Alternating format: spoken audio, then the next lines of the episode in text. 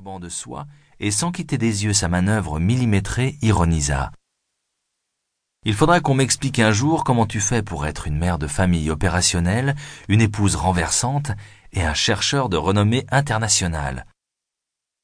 Tu veux dire une chercheuse dont les prises de position sulfureuses l'ont internationalement grillée C'est ce que j'aime en toi, ce côté sulfureux.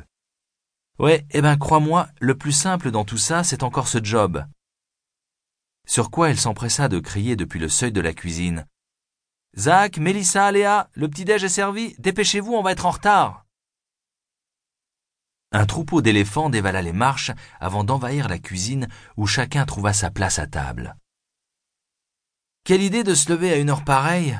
soupira Zach, l'aîné, du haut de ses treize ans. Moi j'aime bien, répliqua Léa, la Benjamin âgée de six ans. Mélissa, l'enfant du milieu, vit la une du journal et gémit. C'est vrai que c'est la fin du monde? Le père de Fabien, il lui a dit que c'était l'apoclassique. On dit apocalypse, corrigea Peter, mais ce sont des âneries. Alors pourquoi y a des catastrophes partout et tout le temps? Contre Zach.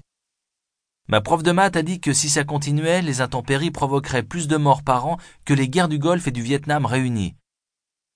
Oui, eh bien, je vais demander à la rencontrer, ta prof de maths. La Terre est en train de péter les plombs, s'amusa à dramatiser Zach. Alors c'est vrai ou c'est pas vrai? insista Mélissa que la peur gagnait.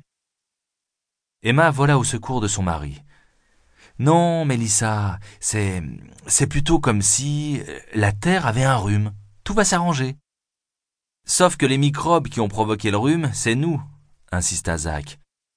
On a des microbes et si la Terre veut guérir, elle doit d'abord se débarrasser des microbes. Zach Emma gratifia son fils aîné d'un regard noir qui le fit taire.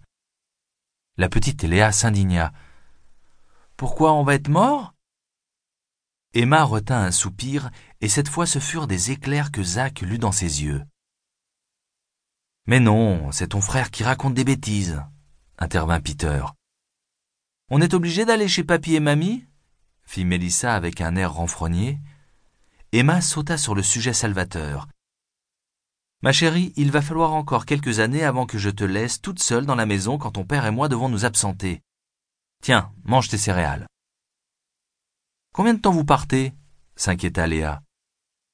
Je ne sais pas, ma puce, je te l'ai dit hier, c'est une urgence. Ça peut prendre plusieurs jours. Mais d'habitude, il y a papa.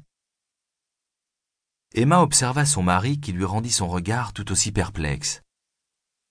Pour eux, la situation était aussi excitante que confuse depuis le coup de téléphone de la veille au soir. Leur interlocuteur, un certain François Gerland, s'était présenté comme membre de la Commission européenne. C'était Peter qui avait décroché. Il avait écouté Gerland lui parler brièvement, lui dire qu'une urgence scientifique nécessitait sa présence dans le sud de la France sans plus attendre, et ce pour quelques jours. Urgent et ultra secret avait-il insisté, au point qu'on ne pouvait en discuter au téléphone. Le professeur de Vong serait bien entendu rétribué, mais devait impérativement se rendre disponible dès le lendemain et ne poser aucune question, seulement lui faire confiance. Ils avaient besoin de lui sans délai. Ce Gerland assénait ses répliques comme s'il les avait apprises par cœur, sans pause, sans hésitation, et pourtant Peter avait perçu de la nervosité dans sa voix. Gerland avait répété Pas de questions maintenant, vous comprendrez en arrivant sur place. C'est dans vos cordes et ça devrait vous intéresser. Il me faut une réponse définitive tout de suite. Peter avait laissé planer un long silence avant de lâcher dans un soupir. C'est bon, je viens. Je m'arrangerai avec mon labo. Dites-moi où vous retrouvez. Le professeur Benjamin Clarin passera vous prendre chez vous à six heures demain matin. Je vais donner les instructions. Prenez des vêtements chauds, vous serez en altitude. Ben, le frère de ma femme? Oui. À ce propos, pourriez-vous me passer votre femme, le docteur Devonc, s'il vous plaît? Peter était resté sans voix avant de balbutier. Euh, oui, bien sûr. Vous, vous comptez la faire venir également? Tout à fait, mais sur un autre site, très loin d'ici. Plus tard, Peter et Emma en avaient longuement discuté au lit, une fois les enfants couchés. L'un comme l'autre avait accepté par curiosité.